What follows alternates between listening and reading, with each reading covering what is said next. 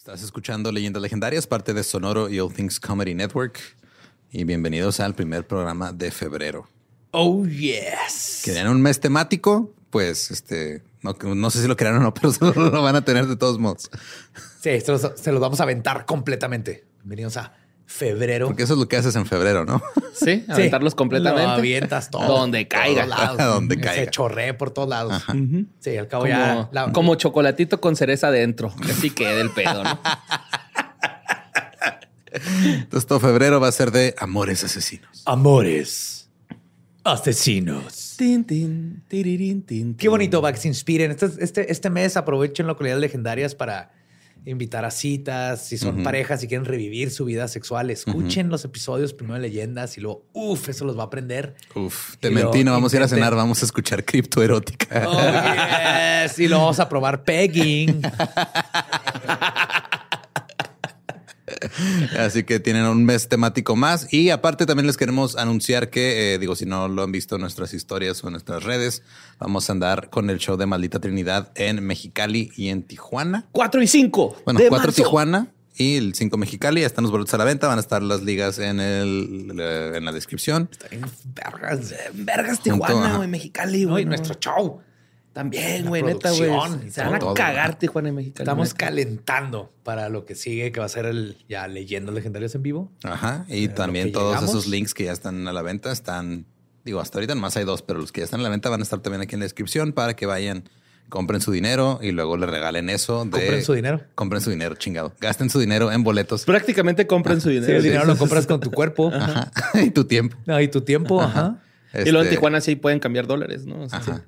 No, era. No, y mira, iba a decir otra cosa, pero ya valió verga. Deja de justificarlo. Ajá, ya nomás porque O sea, nomás lo que quería decir es que compren sus boletos y luego regálenselos a su pareja en San Valentín. Gran regalo de San Valentín, güey. ¿eh? es que- ¿Qué mejor regalo necesitan más?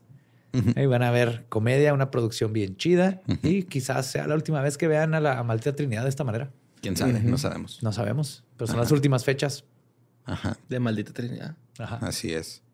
Hasta nuevo aviso. Así que los dejamos con el primer episodio de Amores Asesinos.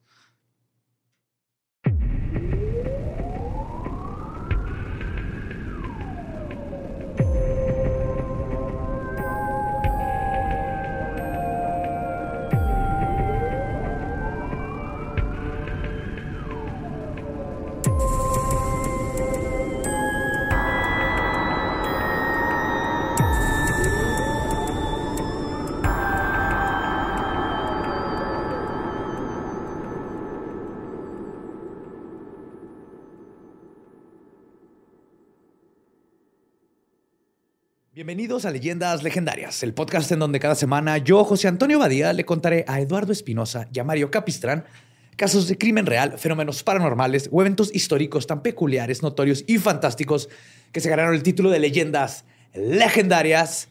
Feliz febrero. Oh, yes. Y qué mejor que pasar este mes de la amistad con mis amiguitos Lolo y Borre, que siempre me acompañan estos miércoles. ¿Cómo están? ¿Qué onda? ¿Bien? ¿Todo chido? Ajá, aquí disfrutando Yay. la amistad. Eh, feliz día del amor y la amistad. Yay. Sí, y justo- Feliz mes del amor y mes, la amistad. ajá. Ajá. Todavía no es el día. Pero es todo el mes y para celebrar eso, todo este mes lo vamos a dedicar a el amor, parejas y parejas que asesinan. Yeah. Básicamente. Wow. Yes. Cómo el amor te puede unir para hacer cosas maravillosas o cosas A terroríficas. huevo, un especial de Bonnie y Clyde, güey. Pues bueno, ¿están listos? Sí, señor. La mayor crisis financiera del siglo XX ocurrió en el año de 1929, cuando ocurrió la Gran Depresión. Fue una era oscura en la historia, con una tasa de suicidios nunca antes vista y el surgimiento de capos del crimen tan peligrosos como famosos. En este contexto histórico de los Estados Unidos es donde voy a inaugurar el mes del amor y la agresividad. Les voy a hablar de la pareja criminal tóxica y codependiente más famosa de la época. Se trata de dos jóvenes que por el poder del amor y las ganas de tener una mejor vida decidieron acompañarse el uno al otro hasta la muerte. Hoy les voy a contar la historia de dos forajidos, la cual es menos glamorosa de la que pensamos, pero no por eso es menos épica e interesante. Nuestra pareja asesina del día de hoy es Bonnie y Clyde. Ay, bien chivorre. chivorre, ¿Eh? estuviste copiándome la tarea. Sabes que me estoy rozando los pezones y eso me ayuda a adivinar temas del podcast. Se mandan Sí, señales. Sí, con leche, digo. Lactosa. Ah, pues más o menos tiene una idea de Bunny y Clyde. Creo sí. que especialmente, no sé si sean igual de común en todo México, pero nosotros pegado a la frontera y con Texas, creo que lo escuchas Sí, en güey. todos lados. Y lo has visto. Pues, Es referencia cultural muy cabrona. Ajá. Sí. Y los que lo conozcan o no lo conozcan, todas esta historia está increíblemente. Y fíjate, si hubieras dicho que el 2000, güey, iba a decir que la Gran Depresión, suicidios, todo este pedo, los hemos. Y dije, ah, pues que va a ser algo de hemos, pero ¿No?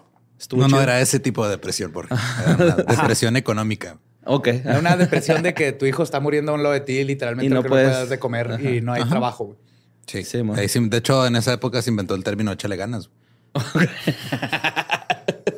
El pobre es pobre porque quiere, ¿no? También es. Ahí vienen, güey, vienen Ajá, ya, ya casi cosas. 100 años tienen esas cosas. Sí. Pues de hecho, Roosevelt en este tiempo negaba que hubiera gente muriéndose de hambre, pero les voy a contar más detalles de esos en el extra de, Patreon. Órale. Sí, lo de la depresión estuvo muy cabrón. güey. Pero bueno, vamos a empezar con nuestros forajidos. güey. Primero les voy a contar de Clyde Barrow. Clyde fue hijo de Cummy Walker y Henry Barrow, dos personas sumamente religiosas y que creían en el valor del trabajo duro y honesto. Clyde nació el 24 de marzo de 1909 en Tellico, Texas. La familia Barrow estaba conformada por los dos padres y siete hijos. Vivían en una zona rural muy pobre donde no había agua que, este, que corriera ni electricidad. Como decía Cummy, y cito, la vida era una lucha. Y así vivieron toda su vida. Cuando Clyde era niño, no era tan buen estudiante, pero al menos sus padres esperaron que no siguiera el camino criminal de su hermano mayor Marvin Ivan. También apodado, y de aquí en adelante, como le voy a decir, Buck. Buck. Apellido más tejano de la historia. Hey, back. ¿Sí me salió el acento tejano? No, really, pero Ah, Yo siempre le trato de, de que no se nos agüite, que luego le tenemos que dar peanut butter y ya se está acabando. Pero vi uno de Nutella y atrás. Pero, pues, Clyde iba por buen camino, incluso aprendió de manera autodidacta a tocar la guitarra y él soñaba con ser un gran músico. No lo fue, pero nunca soltó el instrumento. Le encantaba tocar guitarra y famoso sí fue. Sin embargo, el ser un par, al ser un par de padres muy trabajadores, por no decir explotados, ellos no podían supervisar a sus hijos todo el día. La verdad es que Clyde admiraba a su hermano Buck y desde los 12 años lo siguió en algunas de sus actividades criminales. Pero para este momento, estas actividades eran cosas de niños. Pues de una vez, este Clyde, eh, por ejemplo, le ayudaba, le ayudó a su hermano a robar gallos. ok. Pues hacían ese tipo de. Eran, eran- Eh, y una vez me robé un pato con un primo, güey. Estuvo perro, güey. Llegó el señor, güey, a quitárnoslo. Lo teníamos en una cubeta acá abajo, así, encerrado en una cubeta. con una piedra arriba. What? Cuando creo que sé lo que va a decir Borre, que digo, robar gallos, y dijo, eh, sí, dije, ah, va a contar Ah, una sí, vez que se robó Oh. unos gallos ahí que dejaron en una mesa. No, No, era le mando un saludo a mi primo Mike. Que... un ganso. Un pato. Un pato, sí. Un pato. Y de hecho, o sea, le pusieron la cubeta encima y luego la piedra para que no se fuera. O sea, la cubeta volteada. O ¿o se lo robaron. sí, sí, sí. luego- O sea, la cubeta así como cárcel y luego ya la, la, la piedra. Wow. ¿Y luego qué hicieron con él? Pues llegó el señor a pedírnoslo, güey. llegó con mi tía y le dijo, oiga, es que sus ch- muchachos se robaron un pato. no nos regañó ni nada. Como que le dio cura el señor. Ah, mira, pues ibas, ibas por los pasos de Clyde. Pero fue en esta misma época cuando la familia Barrow decidió mudarse del campo a la ciudad para intentar conseguir una mejor vida. La ciudad de Dallas, a principios de 1922, era un centro económico en crecimiento y con mucho potencial. La clase media estaba en ascenso y todo parecía irle bien a la gente que estaba en Dallas. Eso hizo que un chingo de gente empezara a emigrar para allá, pero los Burroughs nunca percibieron ese progreso. Henry y Cummy llegaron con sus hijos al barrio de West Dallas, el más culero no solo de la ciudad, sino de todo Texas. Se cuenta que en el aire se respiraba basura y contaminación. Las calles eran mugrosas y los habitantes morían de pulmonía o tuberculosis. Ahí vivían los trabajadores que buscaban encontrar un puesto en una de las muchas fábricas que necesitaban mano de obra barata y al momento. Y además ofrecían sueldos de esclavitud moderna, básicamente. Entonces todo el día tienes que estar pendiente a ver quién tenía una, un puesto abierto porque se murió de tuberculosis el- antes que tú. Y así estabas en rotación. Ok. Pero llegaban y se apoderaban del negocio, ¿o ¿cómo? No, no, o sea, llegas, eh, como las maquilas aquí, güey, que Ah, ya. están contratando todo el tiempo, te daban bonos y renunciabas un día de una parita a otra, güey. Ya, ya, ya, ya, ok. Tu compañero se moría de tuberculosis, o sea. Bueno, en, ese, en esa época la tuberculosis era la violencia bajo sacalero, pero era similar, güey. Yes. Muy parecido. Pues la situación en West Dallas era precaria, por decir este, lo menos. La gran mayoría de sus habitantes vivía en tiendas de campaña. Pero los Barrow no tenían ni eso. güey. Güey, es que estamos llegando a lo mismo. Bueno, hay, hay- hay campamentos de tiendas de campaña en, en varios lugares de Texas, güey. ¿Otra vez? Sí, de gente que no tiene para pagar una casa. No Pues lo- mames. Y en Washington y en California. Güey, hasta en California, gente que trabaja en trabajos bien fregones de Silicon Valley y no tienen para una casa. Viven en su carro, güey, en una casa de campaña. Ay, por los precios del mercado. Pero digo que lo- los Barrows no tenían ni casa de campaña, güey. Vivían abajo de la carroza en la que llegaron. En- Ok. Esa era su casa. También pasaban hambre. A veces solo comían un pan al día entre todos. Y en la Navidad, el único regalo que recibían los niños eran unas naranjas, si es que había suficiente. No como mames, para ni galletas de güey. animalito, güey. Nomás No, la pura naranja. Pura naranja. Una naranja. Sin cacahuates, sin... Nada. No ¿Por qué las naranjas esas de Navidad este, siempre están duras? Porque nadie se las comió la Navidad Ajá. pasada y las están reciclando. ¿ah? Acabo Sí, de contestarme mi propia pregunta. De- ah, Sí. Por eso cuando salen de la piñata, güey, sí caen así aplastadas. Ah. Porque se van haciendo chidas como la papaya. Sí, así, así aguadas la papaya, palazos. ah, sí, sí, le da tus palazos. Y luego con ayuda del engrudo, güey, puede pegar todo. Pues durante su llegada a West Dallas, todavía estaba vigente la influencia de Buck en su hermano menor. Robaban pollos, entrenaba pitbulls para ponerlos a pelear, contrabandeaba cosas y tenía un chorro de romances. güey. Y Clyde obviamente esperaba ser tan cool como Buck, pero nadie es tan cool como Buck. No, No se puede, güey. Buck sí era bien cool, güey. Sí, güey. De seguro tenía mullet, güey. Ajá. Buck. Ajá. Tal vez lo Yo inventó. digo que sí. Ajá. Y su- Ujú. su- Tal vez se lo inventó. Su exacto. overall. güey. Pues Clyde dejó la escuela a los 16 años. Contrario a lo que eh, a muchos casos en ese tiempo, él no lo hizo para hacerse de dinero convirtiéndose en un criminal, que era algo muy común, güey, sino para ayudar a su familia y llevar dinero a la casa. Entonces estaba tratando de buscar un trabajo, porque neta en esta tan desesperada la gente es lo que sucede siempre que hay este, crisis económicas o nada más, hay mucha pobreza, ¿no? Y la verdad es que aunque él admiraba a su hermano y su estilo de vida, Clyde intentó ganar dinero honesto. Trabajó en un par de tiendas, tocaba la guitarra en la calle para pedir dinero y hasta intentó enlistarse en la marina, pero no lo aceptaron por una enfermedad que tuvo años atrás y que le dejó secuelas. Se cree que fue malaria. Ok. Ah, caray. Sí, le hicieron un examen y dijeron, no, tienes este, hay pedos, entonces no vas a entrar. De hecho, Clyde estaba tan emocionado por enlistarse que se tatuó en el brazo las letras USN Oh, no. antes de que lo aceptaran. y, y eso de tatuárselo pendejo fue algo que era como siempre. parte de. Clyde, güey. Creo que habla mucho de Imagínate eso. un, güey de los Mara que no me van a aceptar así en la cara, güey. El MS-13, güey. Pero por favor. Por favor, regáleme esas dos décimas que me faltaron en, en- en- en química y cocaína.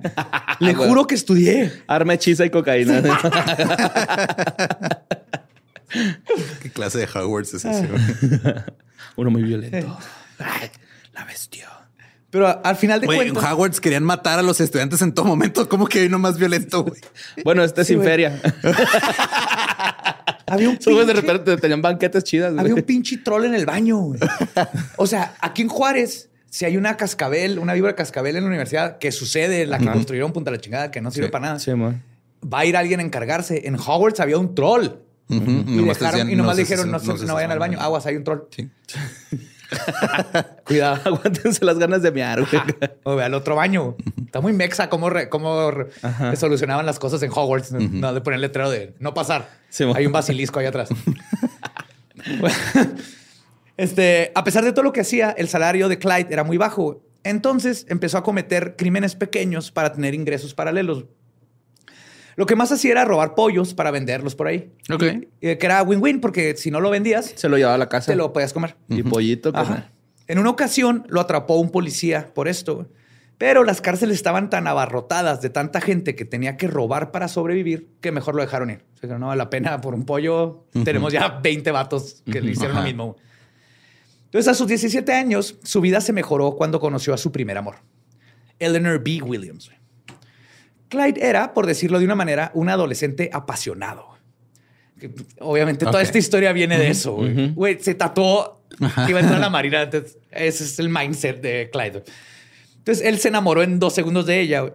Y, de hecho, luego fue a tatuarse sus iniciales EBW. Ah, que la. Yep. Entonces ya tenía el de la Marina y ahora Ajá. EBW. Y fue en el año de 1926 cuando Clyde cometió su primer crimen por amor. Un modus operandi que lo haría legendario. Verán, la familia de Eleanor quería irse un rato de Dallas para irse al campo. Clyde les dijo, no, no, no, no, yo me encargo, yo los llevo. Entonces rentó un carro, güey, juntó todo el dinero que tenía y rentó un carro y fue por su novia y su suegra para llevarlas al campo. A un día. El problema fue que esa sencilla muestra de amor se desmoronó porque Clyde nunca le dijo a la agencia de autos que iba a salir de la ciudad Ok. y se le pasó aparte el tiempo para regresarlo. Entonces mandaron buscarlo. güey. Fuck. Así que fue arrestado y se lo llevaron unos policías y tuvo que dejar a su novia y su suegra a mitad de la carretera. güey.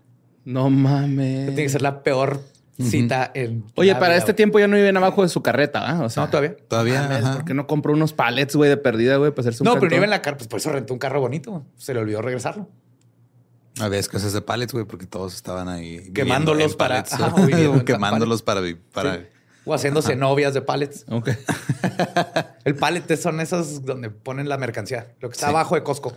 Son las cosas esas en las que se sientan en los cafés hipsters. Ajá. Ándale, si tienes una mesa de madera, personas, son, sí. son pallets. Pues la agencia decidió no presentar cargos, así que la peor repercusión que tuvo Clyde fue haberla cagado enfrente de su novia y su suegra. Ya Bueno, con eso, güey.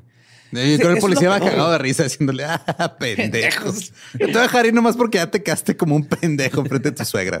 Sí, no güey. vas a cochar, pendejo. Sí, sí. Porque sí le pusieron un, un, este, un registro de que fue arrestado, pero sí, lo peor fue dejar a la suegra a media carretera. güey. Y de hecho, no pasaron ni tres semanas cuando se vio enredado con la ley de nuevo. Esta vez lo arrestaron junto a su hermano Buck. Cuando los pararon, porque iba Buck conduciendo una troca que iba llena de pavos robados. Ok, ya pasaron a pavos, güey. Ya, ya. Ya un chingo, güey. O sea, ya a granel. en lugar de uno por uno, en una, una camioneta llena de pavos robados. Como buen hermano cool, Buck decidió tomar toda la responsabilidad por el crimen. Y de nuevo Clyde salió ileso. Ah, se me olvidó decir, pero obviamente cortó con la novia, ¿verdad? Después de Ah, sí, sí, sí. sí. Bueno, creo que ha sido decisión de él. No, ni de ella tal vez, pero... Entonces, de nuevo, Clyde salió ileso, pero aprendió una gran lección. Y esto es algo que hay que saber de la historia de Bunny y Clyde. Todos estos personajes tenían un sentido del honor, la lealtad este, hacia sus amigos y la familia que la ponían por encima de todo. Ok. Eso es lo que marcó a Bunny y Clyde. Como los maras. Y los López Obrador. Ay, güey. Bueno, este. Clyde había tenido ya dos arrestos en un mes, güey, lo cual lo hizo elegible como sospechoso para futuros robos y asaltos. Ok.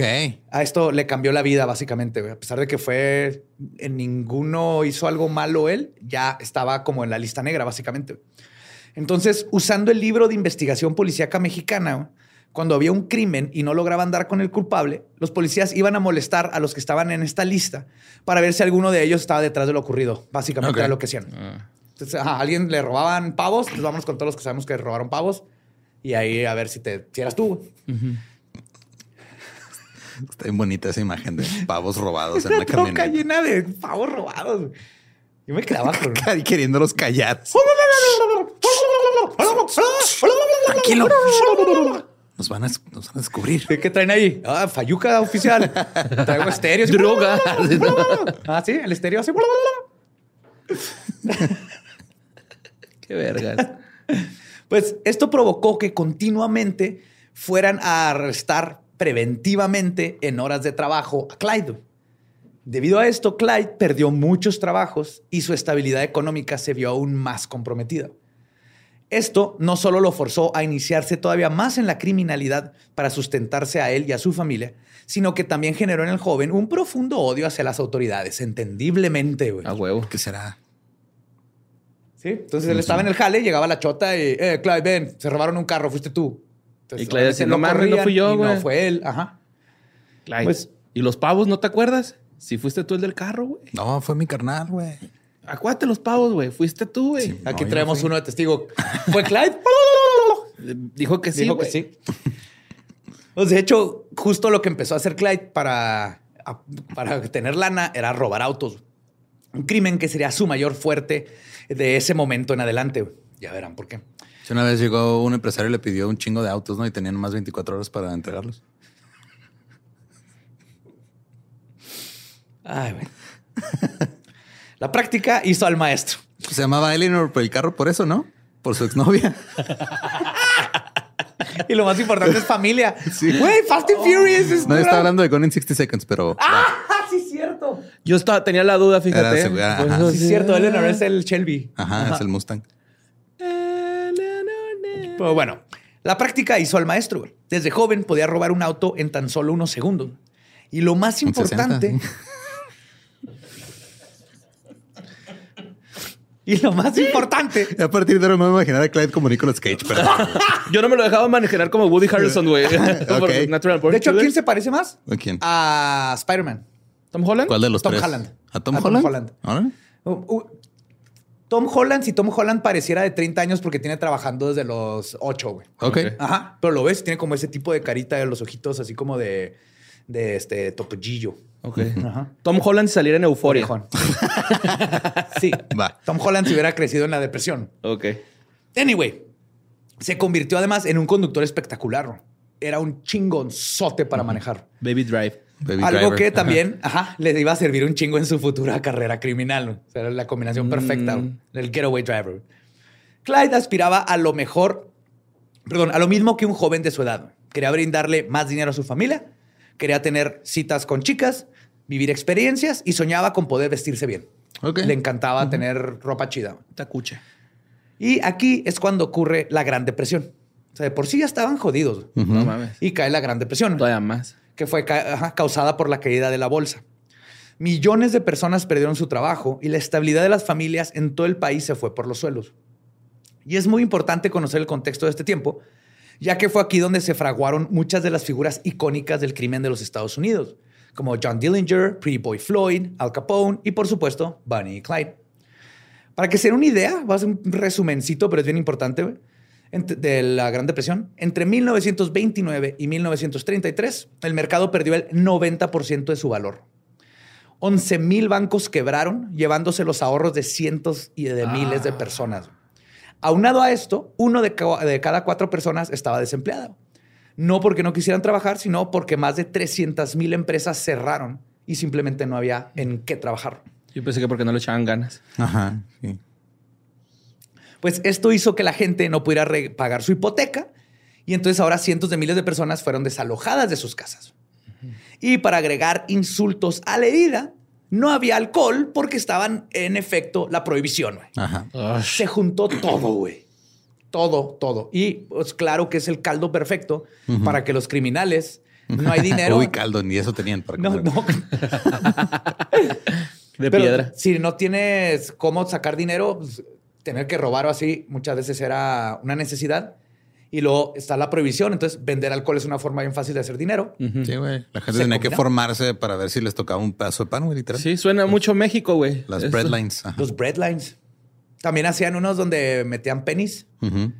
Eh, Eran cartas de estas como de piramidales. Simón. Y le echabas un penny y había nombres y quitabas tu nombre. Entonces te te iban a ir llegando pennies. Órale. Pero los hicieron tranzas alrededor de ese pedo. Sí, era como una, era como una especie de tanda muy rara, güey. Una tanda por correo. Organizada por la SECRE. Pero el lado, el lado positivo de la historia es que Clyde y su familia eran tan pobres que ni siquiera acostumbrados. no se dieron cuenta que había crisis económica. güey. Wow. Literal, para ellos no cambió el mundo. güey. Ajá. Para nada. Y conociendo el contexto en el que nos encontramos, es fácil ver cómo es que Clyde eventualmente abandonaría todo intento de hacer dinero este, y cayera en las tentaciones del crimen. Para 1930, su familia estaba preocupada porque su hermano Buck estaba en la cárcel y temían que Clyde terminara como él. Pero él no estaba dispuesto a dejar esa vida, pues el crimen le hizo probar por primera vez el poder y el poder podía comprar ropa bonita. güey. Sí, claro. Oye, güey, ¿y el carnal estaba por lo de los pavos en la cárcel o...? Por otros crímenes. Ah, güey. ok. Se le acumularon Lo de Los ahí. pavos salió y luego Ya. iba saliendo. Ajá. Sí, es que luego después este, lo agarraron robándose el relleno. el Y el gravy. postre. Sí. Camote, ¿no? La vida de Clyde Barrow tendría un giro inesperado el 5 de enero de ese mismo año con un evento fortuito, cuando asistió a una fiesta en la casa de su amigo Clarence Clay. Iba con un atuendo de 10 y un aire peligroso. Clyde es ahí donde conoce a la mujer con la que se convertiría en una leyenda, Bonnie Parker, el amor de su vida y la persona por la que estaba dispuesto a arriesgarlo todo. Él tenía 21 años, ella 19. Los dos sintieron atracción. Tiene 21 años. ¿no? Sí. Ajá. Son niños. Sí, amor. Los dos sintieron atracción hacia el otro en un instante. Ambos también compartían una historia de vida marcada por la pobreza y el anhelo de salir de West Dallas y las iniciales de sus exes tatuadas en su cuerpo. Ok. Sí, red flag, red flag, red flag. Se está lleno de... Sí, pero pues no, no, ya habían cerrado las fábricas de banderas rojas en ese entonces, entonces no había, güey. No nos dieron cuenta. Bonnie De hecho, la bandera de Estados Unidos no tenía franjas rojas, ya era blanco con azul blanco. estrellas. Bonnie Parker nació el 1 de octubre de 1910 en Rowena, Texas. Su familia también era de clase baja, pero no llegaban al nivel de pobreza de los Barrow. Fue hija de Charles Parker y Emma Krause, y fue la hija de en medio de tres hermanos. Ok. Durante toda su infancia, Emma le metió a la cabeza a Bonnie que ella lo podía todo. Y aunque su familia no llegaba a ser clase media, pensaban que ellos eran mejores que los demás. Ajá. Wow, acabas de descubrir a, una- a la gran mayoría de la clase económica de México, güey. Yes, básicamente. Entonces, les encanta pretender. Es como es que se gastan todo el dinero en un Jetta del año, pero deben todo, pero quieren que traiga un Jetta nomás para tener esa apariencia. Así era la mamá de güey. Yo cuando trabajaba en la Imer, güey. Me Ajá. llegaba el cheque, güey, y vivía dos días como rey y luego ya los, Los el otros resto del mes 28, así, güey, se valiendo. mo- valiendo ver. Pero no se lo embarrabas en la cara a la gente. No. Ajá. Pues cuando Bonnie tenía tan solo tres años, la pusieron a cantar en un evento de la iglesia a la que siempre iban los Parker. Bonnie demostró tener una voz bonita, que este, de hecho mucho más bonita que los demás niños. Ok. Tenía muy buena voz. Según testigos, todos se maravillaron con su show y ahí, por primera vez, Bonnie Parker probó lo que es ser el centro de atención, cosa que le encantaría por el resto de su vida. Pero la familia Parker se la vio negras cuando el padre Charles murió por razones desconocidas. Por eso, así como los Barrow, los Parker tuvieron que mudarse a un ámbito citadino. Emma quería vivir cerca de sus familiares. Entonces se fueron a un lugar que se llamaba Cement City. La, La ciudad ciudad del cemento. Que estaba muy cerca de West Dallas. Ahí te voy. Y era básicamente otro barrio bajo en, inhóspito lleno de basura. Era la, la contraparte Ajá. de West Dallas. Aún así, Emma Parker siempre se aferró a la idea de que su familia era de mejor clase que las demás. No mames, era Doña Florinda, güey. Ah, yes. Yes. Por esta actitud de su madre, Bonnie creció como una niña muy, muy desmadrosa, perdón. Estaba acostumbrada a hacer lo que quería y hacía travesuras como provocar pequeños incendios y asaltar la cava de su padre, porque era alcohólica desde muy chica. Ok. Oh. Pero pues era prohibido, ¿no? Pero, Les valía verga. ¿cómo te explico, Borre? La gente hacía vino en sus bañeras. güey. Ok. Bueno, la gente que tenía bañeras. Ok. O si no, hacían moonshine. Pues Moonshine. ¿No sabes qué es Bajo la luz de la luna, en lugares así este, lejos, hacían pinche alcohol de grano. Órale. Alcohol de grano, de papa, de lo que fuera. güey. Sí, como en cárcel. Sí, ajá, básicamente. Y le dicen moonshine justo porque lo hacían por lo general de noche Ya, ya, para que no se viera el humo Mm. y no los arrestaron. Todo el mundo hacía moonshine. Y estaba bien cabrón, lo he probado y uh, Sí, güey, sí te desmadra. casi es alcohol etílico, básicamente. Pero cuando Bonnie llega a la pubertad, se aficionó a vestirse bien, usar maquillaje y tener novios. Todas las adolescentes de la década de los 20 anhelaban parecerse a las glamorosas estrellas del cine mudo. Y Bonnie no era la excepción. De hecho, armada con sus talentos, carisma y aspiraciones, llegó a participar en un show de vaudeville donde puso, ajá, puso en escena un magnífico espectáculo de blackface. Nice. Muy de la época, muy, Sí. te- ajá, Wow. muy Texas en los 20. ¿O Totalmente. TV Azteca en la actualidad?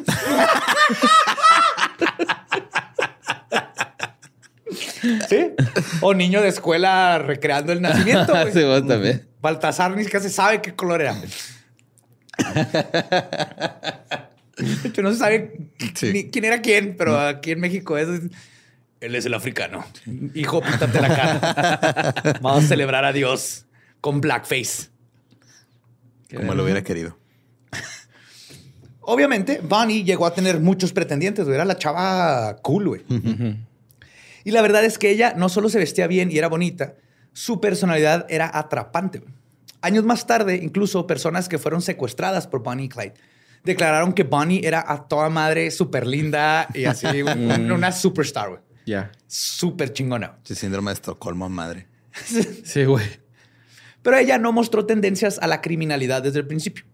Para ella, su futuro estaba en los escenarios, específicamente cantando en un musical de Broadway o quizás actuando en una película de Hollywood. Pero por supuesto que ningún cazatalento se iba a presentar en los barrios bajos de Dallas, por lo que todos sus deseos siempre se quedaron como fantasías. Pero además de talentos, talentosa, Bunny era una estudiante excepcional. Sacaba 10 en todo e incluso ganó un concurso de deletreo, el Spelling Bee, que fue el orgullo de su madre de Emma. Pero la verdad es que ni siendo muy inteligente, ni echándole ganas, ni estando bonita, Bonnie Parker iba a tener más oportunidades profesionales. Mm, La gente que vivía en West Dallas o Cement City simplemente no salía de ahí. No, salía, no, no había forma una trampa. Ay, la meritocracia. Si hubiera Instagram, si hubiera salido. Tal vez, no sabemos. probablemente. Pues las opciones de Bonnie estaban reducidas al mínimo, sin posibilidades de tener. Como sus ingresos. sin posibilidades de tener una carrera y mucho menos de ser una estrella del showbiz, lo único que podía hacer era casarse con un buen hombre. Y ese hombre llegó cuando ella tenía 15 años. Bonnie se casó con Roy Thornton. Un ¿A los 15? ¿A los Texas? Ya estaba muy grande, güey. Sí, tuvo suerte, güey. Se estaba quedando ya. que alguien la quisiera agarrar a esa edad ya. ya. esa edad ya se le está yendo el tren. Pues Roy Thornton, un chico de prepa, apuesto y con buen gusto a la hora de vestir que luego, luego hizo clic con Bonnie, que más que nada, pues Bonnie tenía 15 años, güey, no es como que podía este, saber muy bien lo que le convenía. Sí, nomás llega a hablar de géneros de música ya con eso. Tocar Wonderwall en la guitarra.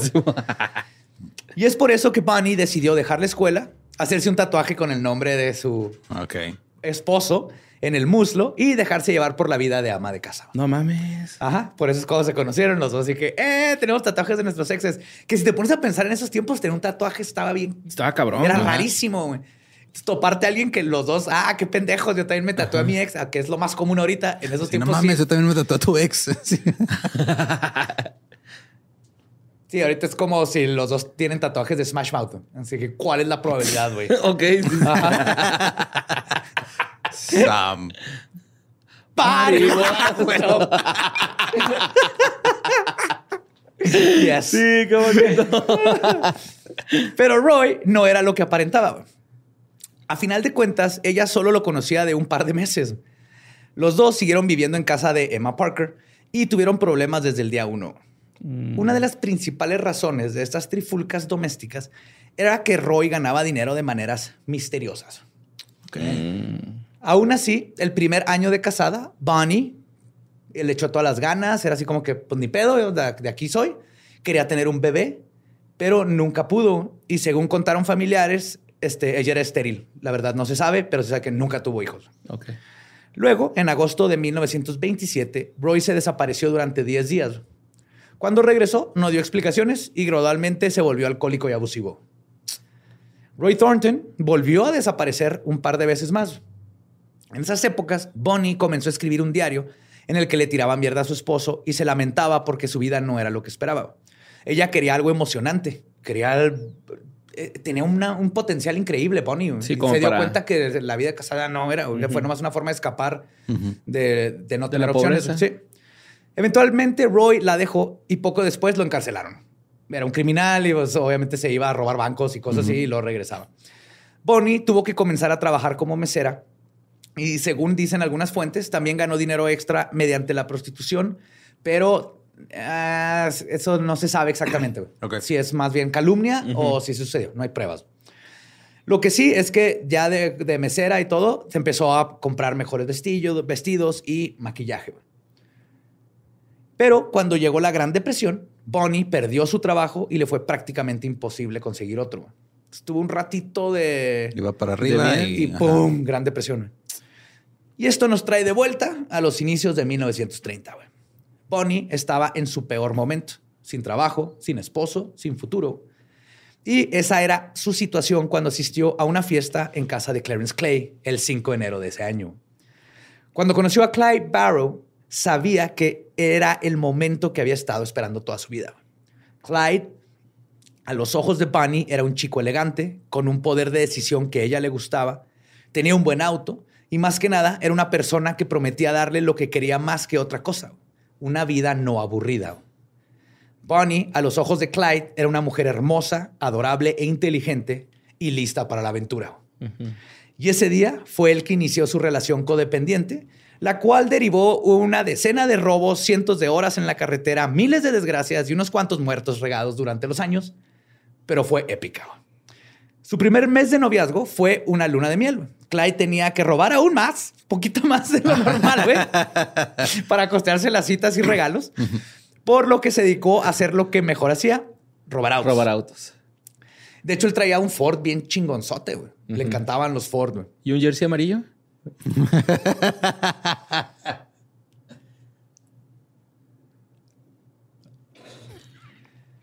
Esto se llama aire muerto. Es lo que acabas de, es lo que acabas de hacer con tu chiste, Borre. Yo vi que el loro se rió. Gracias si fue por compromiso. No, no, nomás fue. pues, me rimas por la cara de Badía que por la referencia. Pero mira, yo lo disfruté de todos modos. Ah. Oh, bueno, para este tiempo Bunny no formaba parte de los crímenes. Todo apunta a que no sabía exactamente lo que hacía Clyde. Pero lo más importante es que no le importaba. Y esperaba siempre pacientemente a Clyde cuando él decía que tenía que salir de la ciudad por unos cuantos días a trabajar. Y luego regresaba con regalos y cosas y estaba Mm. encantado. Los dos llevaban muy poco tiempo de relación cuando el viejo estigma de Clyde regresó para atormentarlo. Cagarla con la suegra. Oh. Una noche, Emma dejó a Clyde dormir en el sillón de la casa después de un evento familiar porque se hizo noche, güey, para que no se regresara. Entonces, a la mañana siguiente, Se pedorrió. Se mío. Sí, algo así, en ¿verdad? ¿Sí? no. Emma y los demás de la casa fueron despertados por un par de policías que llegaron a arrestar al joven Oh, bajo el ambiguo cargo de sospecha, güey. No había hecho, o sea, sí había hecho cosas, pero Pero no, era lo que había hecho. Nomás llegaron a chingar. Sí. La ¿Cómo costumbre. supieron que se quedó ahí, güey? Bueno, tiempos. estaban- Pueblo chico, güey, Ajá, todo pueblo el mundo se chico. conoce. ajá. Aparte es, es Clyde. Trae un carro, Ajá. anda vestido chido, todo el mundo lo Todo el ubica mundo lo, ajá, lo voltea a ver. Que estaba cabrón, porque en esos tiempos no había placas. No. Está cabrón saber si un carro era robado o no. Bueno, Bonnie se puso muy mal mientras que su madre Emma le sugirió que tal vez sería bueno dejar de andar con criminales, porque ya era el segundo. Ajá. Y lo peor es que esta no sería otra de esas, la cárcel está muy llena o solo vamos a tenerte un rato en el bote. Resulta que el arresto era para extraditar a Clyde a otras ciudades donde lo estaban buscando porque habían muchas denuncias del robo de autos. Ay, güey. Entonces, es que antes pues no había policía federal, Ajá. Simón. Entonces, si Sí, tú entonces te robaban, lo, que hacían los criminales iban al límite a hacer a criminalizar y luego se regresaban. Entonces, aquí lo agarraron y lo, no, pues allá buscan a gente que roba carros, este güey roba carros, vamos a llevarlo. Se hicieron lo Ajá, mismo, no es como que tienen una orden de aprehensión, güey. nomás fue de, pues allá buscan robacarros, vamos a llevárselo. Ok, este, entonces se lo llevaron. Pero el amor de Bunny no iba a dejar que esto lo separara. Visitó a Clyde en todas las cárceles en las que estuvo, porque se fueron llevando de cárcel en cárcel, para ver dónde, dónde ¿Dónde? conectaba Ajá, un ajá. crimen. Mientras él era trasladado de un lado para otro para ponerlo a juicio. Mientras tanto, ella le juró esperarlo con devoción.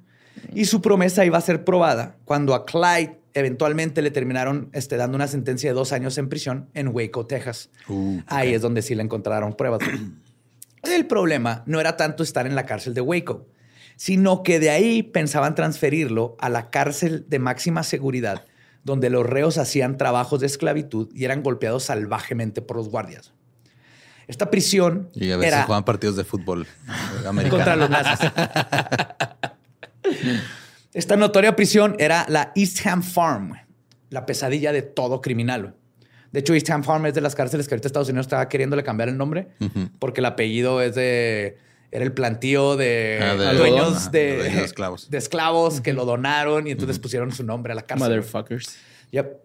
Clyde sabía que probablemente no saldría vivo de ahí, güey. Es que era un chingón y bueno, pero no era... Tan culero. No era un tough guy, güey. No, no era alguien que estuviera peleándose, no alguien que iba a sobrevivir la cárcel. Entonces empezó a planear su fuga a como al lugar. Y para hacerlo, necesitaba la ayuda de alguien de afuera, güey. Bonnie Parker pudo haber dicho, gracias por los buenos tiempos, le voy a hacer caso a mi madre, tengo mis límites, pero estamos hablando de Bonnie fucking Parker. Ella sabía que estaría renunciando a mucho si ayudaba a su novio a escapar, pero la realidad es que esa idea era demasiado romántica y emocionante como para no llevarla a cabo. Y la verdad es que si hay una cosa redimible y admirable de estos dos tórtolos tormentosos, es que Bonnie y Clyde siempre se caracterizaron por una infinita lealtad entre ellos. Siempre, güey. Bonnie fue a casa de un amigo de Clyde por un revólver. Bonnie le dijo, vas a ir a casa de mi compa, pídele un revólver. Lo escondió dentro de un segundo cinturón para pasar, pasarlo desapercibido a la cárcel y lo metió como contrabando. Y durante una de sus visitas con Clyde, logró pasárselo. Lo bueno que ya salió, nadie la atrampó, pues si lo hubieran trampado, Sí, ahí se queda, güey. También se vaya a los campos. Sí. Entonces, ya, Clyde, armado con un revólver, se esperaron a las siete y media de la noche y él, junto con William Turner, le dijo a un guardia, este, que era su... Sí, el, esposo de Elizabeth Turner. sí, estaba ahí también Johnny Depp. Entonces, William Turner y él le chiflaron un perro que trae las llaves. Entonces, William Turner era su compañero de Zelda. De Zelda. Le dijo a un guardia que tenía náuseas y le pidió leche para su estómago. El guardia vio un buen audio. te va, papito, ¿no? En la cárcel, va, papito. ¡No me eso! ¡No me refería a eso! Pero primero que se te caiga el jabón, ¿no? Era leche con chocolate. Ah. No, no me refería a eso. Okay. Atole. Este. Pero bien buena, al parecer te, te daban lechita. Cuando llegó el guardia, los prisioneros lo amenazaron con el arma, este, gracias a lo cual lograron salir de su celda. Cuéntense que todavía estaban en la cárcel de Hueco. Ajá, era la cárcel. Sí, es la prisión. Como cinco celdas, me imagino que es. Ajá, del condado. Los tres fugitivos corrieron por la calle, escapando de los balazos de los guardias, y luego, con las habilidades de Clyde, Roa prendió un, carro y se peló. Nice. Bonnie se enteró del escape por el periódico. Estaba aliviada de que todo salió bien. Digo, ay, traía el Jesús en la boca. y También el, el Clyde.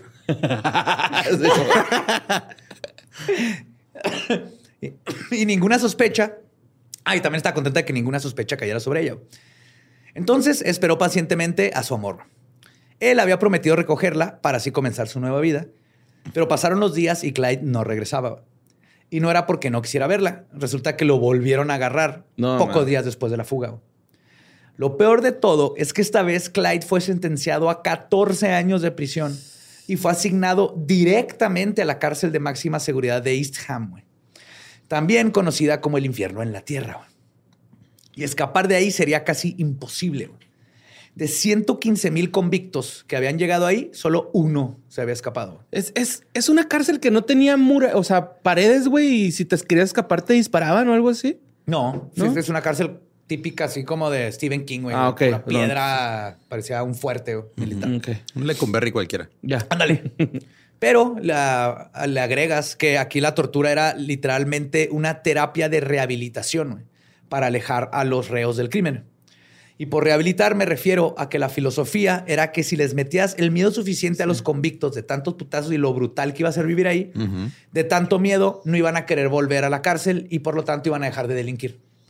Sin darse cuenta que la gran mayoría delinquía no porque querían delinquir, sino por, necesidad. Como, como funciona en el mundo. O sea, es, parte, tienes que atacar el problema de raíz, pero nunca se hace eso. Sí, por eso hay que prohibir los videojuegos. Ajá. Sí, man. De ahí viene, de ahí viene todo el problema. Ajá ese niño que está jugando Fortnite y luego no está vacunado, ese niño se va a ir a robar placas. Sí, necesitan unos vergazos. Pues uno de los métodos de tortura dentro de Isham era conocido como el bate. Una correa de cuero engrasada que se utilizaba para lacerar las nalgas y la espalda de los prisioneros. Ah. Obviamente es, eso tiene mucho que ver porque luego no te pueden ni sentar. ¿Te amarraban? Ni acostar. No. No, nomás te... Te ponías y tienes que aguantar, güey. Si no, te iba peor. Yo me agarré el pito. y luego. La neta. Pues, a ver, por seguridad. Pues sí, por seguridad. Levantas los, los huevitos huevillos, por ajá. arriba del pito. Sí, te haces el mangina inverto. Ajá. invertido. Inverso. Los Ajá. volteas así y los, los cuidas así como cuna.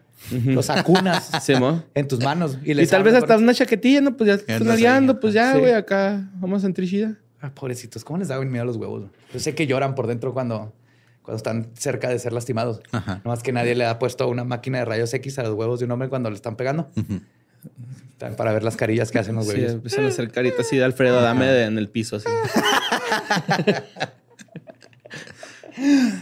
Este, entonces, a los demás presos se les ordenaba ver las palizas o incluso sujetar a los torturados cuando ya no aguantaban.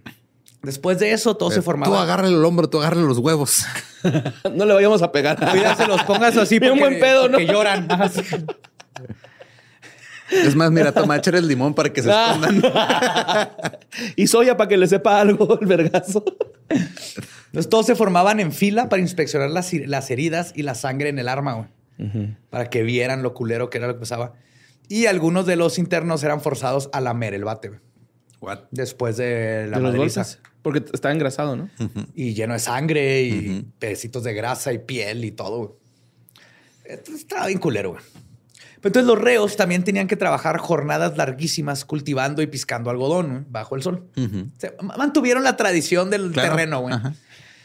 Clyde no solo tuvo que soportar el miedo, la esclavitud y la intimidación, sino que lo peor fue que en su camino se cruzó el Big Ed, Big Ed Crowler. Big Así se Ed, llamaba Big Ed Ed. Ajá. Que era un culero de épicas proporciones, 1,82 de altura, 90 kilos de peso. Era un asesino, sádico, psicópata, que era temido por todo mundo, güey Ok. pero más por Clyde, güey, porque durante todo el tiempo, en cuanto vio a Clyde, este chavito, digo, a Tom Holland, se dedicó a abusar física y sexualmente de él durante un año entero. No mames. Sí, lo agarró y era tortura. Su todos perra. los días, era su, ajá, era su bitch. Este abuso, su separación de Bonnie y el ser testigo de un joven prisionero siendo brutalmente asesinado por uno mayor, hizo que Clyde decidiera que ya había sufrido lo suficiente. güey. Así que planeó su venganza. güey. Que llevaba un año de esta chingadera. güey. Salió, se alió con un prisionero llamado Aubrey Scally, que también odiaba a Ed Crowder. No, traté de buscar. Todos lo odiaban al puto. Todos, pero, pero Aubrey Scally también tenía, yo creo, no sé si Aubrey era el bitch de antes, pero tenía también un odio personal igual que. Clyde. El chico nuevo. El plan de los dos era que si Clyde asesinaba a Ed, Aubrey iba a tomar la responsabilidad por el crimen. Ya, porque él estaba sirviendo una sentencia de vida por ser un criminal habitual, güey. Entonces ya no iba a salir, Ya, ya. no iba a salir. No mames. Lo culero es que era un chavito más o menos como Clyde, güey. Nomás que lo- como lo agarraron tantas veces robando cosas, no era violento, no era un criminal Ajá. violento y nada. Pero robó tantas veces, más bien lo atraparon tantas veces, que dijeron, tú ya no vuelves a salir nunca. Sí, güey, ya, hasta pues, que ¿Para te qué te andamos persiguiendo todos los días, güey? ¿no? Yes. Y entonces el Aubrey no tenía nada que perder. Lo que sí le dijo a Clyde es, güey, si te ayudo, yo me echo la culpa, pero tú lo haces solo, eh, güey. Y le sacas los ojos para que. Yo no que me lo voy marca. a... Yo no me voy a jugar. No, más bien le dijo, es que, es que Ed es un hijo de la chingada, güey. O sea, imagínate, ir- era Imagínate casi el doble que, de que- altura, que- güey. que sobreviva, güey. Sí, es como darnos un tiro con Clyde- el Sam, ¿no? Dale. Clyde medía como unos 68 más o menos. O sea, estaba un poquito más chaparro que yo. Y más o menos de mi... o sea, Sí, yo mido no- unos 60. Contra un no, güey de un 82, asesino comprobado y entrenado. Iba a estar difícil. Iba a estar difícil. sí le sacaba unos 20 centímetros. Sí, sí. Aparentemente muy seguido y en contra de su voluntad, pero le saca. y ese no envaselinaba, envaselinaba el pedo. Ay. Pero pues Clyde se la tuvo que jugar, güey. No había forma de confiar en él más que la palabra. Pero dijeron, Clyde dijo, Simón, ya no aguanto, let's do this. Entonces, el 29 de octubre de 1931, Clyde entró al baño esperando a que, o sea, estaban todos dormidos en la noche. Se levantó y se metió al baño esperando que Ed Crawler lo siguiera para los 20 Sí, centímetros, pues. para platicar de los 20 centímetros. Y su primera parte del plan funcionó, güey. O sea, luego, luego el pinche Big Ed lo siguió, güey. Acto seguido, Clyde sacó un tubo que había sacado de cuando estaban afuera trabajando y se lo guardó en el pantalón. Y lo sacó de la pierna del pantalón y le dio un putazote a Ed fracturándole el cráneo. Ed no murió al momento, pero en eso entró Aubrey Scally, güey, que estaba pendiente de todo. y entró al baño y terminó el trabajo apuñalando a Crowder con una navaja hechiza, con un este, shank, y luego se cortó a él mismo en, el, en las costillas. Para, ah, es que también me atacó. Claro. Cuando los guardias entraron, Scully cumplió con su promesa. Dijo que él había matado a Crowder, aún y cuando la autopsia reveló que su muerte había sido por, una fractura de cráneo. Y los oficiales nunca vieron otra arma más que el, el No vieron el tubo. No vieron el tubo. Pero la neta, todos dijeron a todo mundo nos caen los huevos Crowder. Y su reputación funcionó en su contra, güey. Y dijeron, Simón, se dictaminó que Scully había actuado en defensa propia y Crowder fue enterrado sin ceremonia y olvidado, güey. A una losa, ¿no? Es una loseta así. Ajá. letrina, a la letrina. Y de hecho, Aubrey Law le dieron un... lo perdonó el... ¿El Estado? El Estado y salió de la cárcel. No, mames, entonces Big... No por esto. Big Ed, ¿cómo se llama? Big, Ed. Big, Ed. era un puto, güey. Era un hijo de la verga, güey. Era lo más culo del mundo. Nadie lo quería en la cárcel, güey. No mames, hijo. Entonces lo mataron. Además, Thomas Aubrey eventualmente salió de la cárcel. Y aquí Clyde había matado por primera vez, güey. Comprobando que era un hombre que no tenía miedo de matar a alguien si se lo merecía o si lo ponían contra la pared. Que esto va a ser como la mentalidad de Clyde a la hora de tener que cruzar la línea. Y pues ya Clyde había resuelto uno de sus problemas. Pero aún le faltaba el otro problema, que eran los 13 años de condena que le faltaban cumplir. Aparte de todo esto, Bonnie había dejado de escribirle y él asumió que lo había dejado por otro. No. Y no estaba equivocado. Y no era sorpresa. En todo su noviazgo habían estado más tiempo separados que juntos. Las cartas de Bonnie comenzaron a ser menos y menos cada día, hasta que el Día de Gracias de 1930 de lo último que se platicaron, porque están las cartas. Fue una carta donde Clyde aclara lo que al parecer fue algo que se supone que él dijo de Bunny. Aparte como que habían rumores ahí, porque en su carta él escribió, y cito, yo nunca diría eso de mi pequeña mujer azul, si le decía my, blue-eyed girl, my little blue-eyed girl. La carta que le siguió. Che, se está poniendo ternura. Son criminales, güey. Pero, güey, tiene capacidad de, amar, güey. Son criminales de amor. todavía no hace nada malo. No se defendió de un monstruo. Ahorita es un, es un mata asesino. Hasta ahorita no, hace, no ha hecho nada malo, mató un cabrón. Pero era un con la fregada que tenía. Como para que el Estado le haya perdonado esa muerte. No le perdonó esa muerte, güey, le perdonó los otros crímenes, porque esa muerte no, la no fue culpable. Ah, no fue culpa de él. Ah, fue culpable. Pero se lo perdonó también a ese güey. A Aubrey, de hecho, le, pusieron ah, que era defensa personal, güey. y no le hicieron nada en la cárcel. O sea, le creyeron todo, así vieron. Sí, man. Ni de pedo, pero huevo, güey. Qué bueno que mataste ese. Hasta que alguien se atrevió, ¿no? Sí, nadie quería ese vato. No, hizo eso y se robó un camión lleno de pavos, güey. Y luego se empezó a hacer a cargo de todas las apuestas de la cárcel, güey.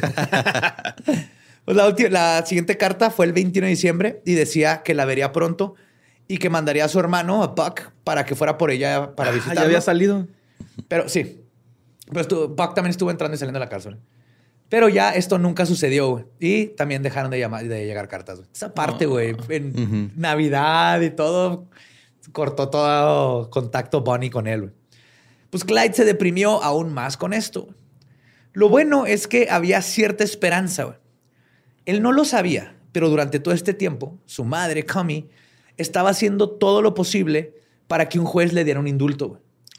Y en este tiempo era mucho más fácil, aparte de por los crímenes, que no eran, no eran graves, sí era más fácil decir, güey, no mames, o sea, es mi hijo, no tengo quien, necesitamos sustento familiar. Muchas veces dejaban ir a gente. Pero todavía intenté robarme un pavo, su señoría. No pude, no lo alcancé. Necesito a alguien que traiga la cena, que literal persiga el pavo y lo traiga a la casa. Es un buen pues, warning ese, ¿no? que salir a perseguir la chuleta, güey. Pero si funcionaba o no lo del indulto, obviamente Clyde ya no aguantaba, güey. Ya no aguantaba la tortura, ya no aguantaba el trabajo forzado, no aguantaba no estar con Bonnie y decidió hacer algo extremo, pero muy común en la cárcel. Le pidió a un amigo que le cortara el pulgar del dedo con un hacha. Esto para que por lo menos tener un break de piscar algodón y de que te golpearan por estarte recuperando en la enfermería. De hecho, este tipo de mutilaciones eran tan comunes que otro apodo de la cárcel era The Bloody Ham el jamón sangrante, güey. Porque era bien como que todo el mundo se cortara un dedo, un pie o todo. Y su amigo, no se sabe si fue él o el amigo quien quedó el putazo final, pero perdió el dedo gordo y la punta del dedo de, de enseguida. Del índice. Ajá. Pues seis días después de que Clyde se amputó los dedos y se estaba recuperando en, el, en, el, este, en la enfermería, el gobernador de Texas le dio el indulto. Wow. Yes. Timing. yeah. Creo Barrow- que esa era la prueba para saber si estás rehabilitado o no. Ya, ya se cortó un dedo, güey. Ya Sí, que se vaya a la cárcel. Pues Barrow estuvo poco menos de un año y medio en East Ham. Salió de él con muletas, cojearía al caminar el resto de su vida y no podía manejar el carro con zapato. Se tenía que quitar el zapato para poder este, manejar, porque sin el dedo gordo, pues no sé cómo se le ve el pie. güey.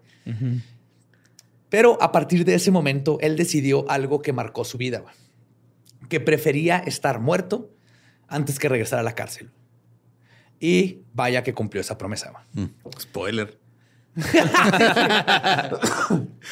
Sí, por si no saben, todas las personas que estoy hablando están muertas. ¿Qué? ¿Me estás diciendo que alguien que nació en qué? 1894, ¿no? Yes. ¿No sobrevivió hasta ahorita? 1909. Ok. Era 1930 y ya tenía veintitantos. 20... Sí. Ajá. Sí, nació poquito antes de la Revolución Mexicana.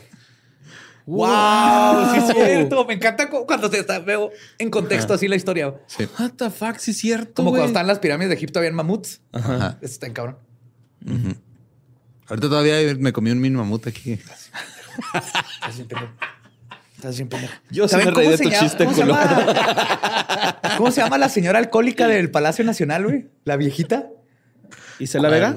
Sí, que trae un mamut siempre, güey. Se la Vega ya se murió. No, pues No, una y es viejita una actriz. que el- Ah. Salió un video así con trae un termo lleno de pisto y trae un mamut. Siempre trae pieles de mamut, güey. Estoy seguro que cazó en sus tiempos porque está como súper antigua, güey. Ay, güey, no sé quién es, güey. Debería estar en el Museo de Antropología, güey, para... pero trae siempre sus mamuts. Vean. Los neandertales. Es una tipa, una señora de pelo blanco cortito. Bueno. Para ese momento, Bonnie Parker ya había conseguido otro trabajo y otro novio. Pero cuando Clyde se presentó a la puerta de su casa, fue como un rom-com y ella lo recibió a brazos abiertos. Sin pensarlo, regresaron. Llegó con sus cartulinas así, no, ch, ch. tirando una por una. Llegó con un fonógrafo así. In your eyes, love heat, your eyes, I am coming.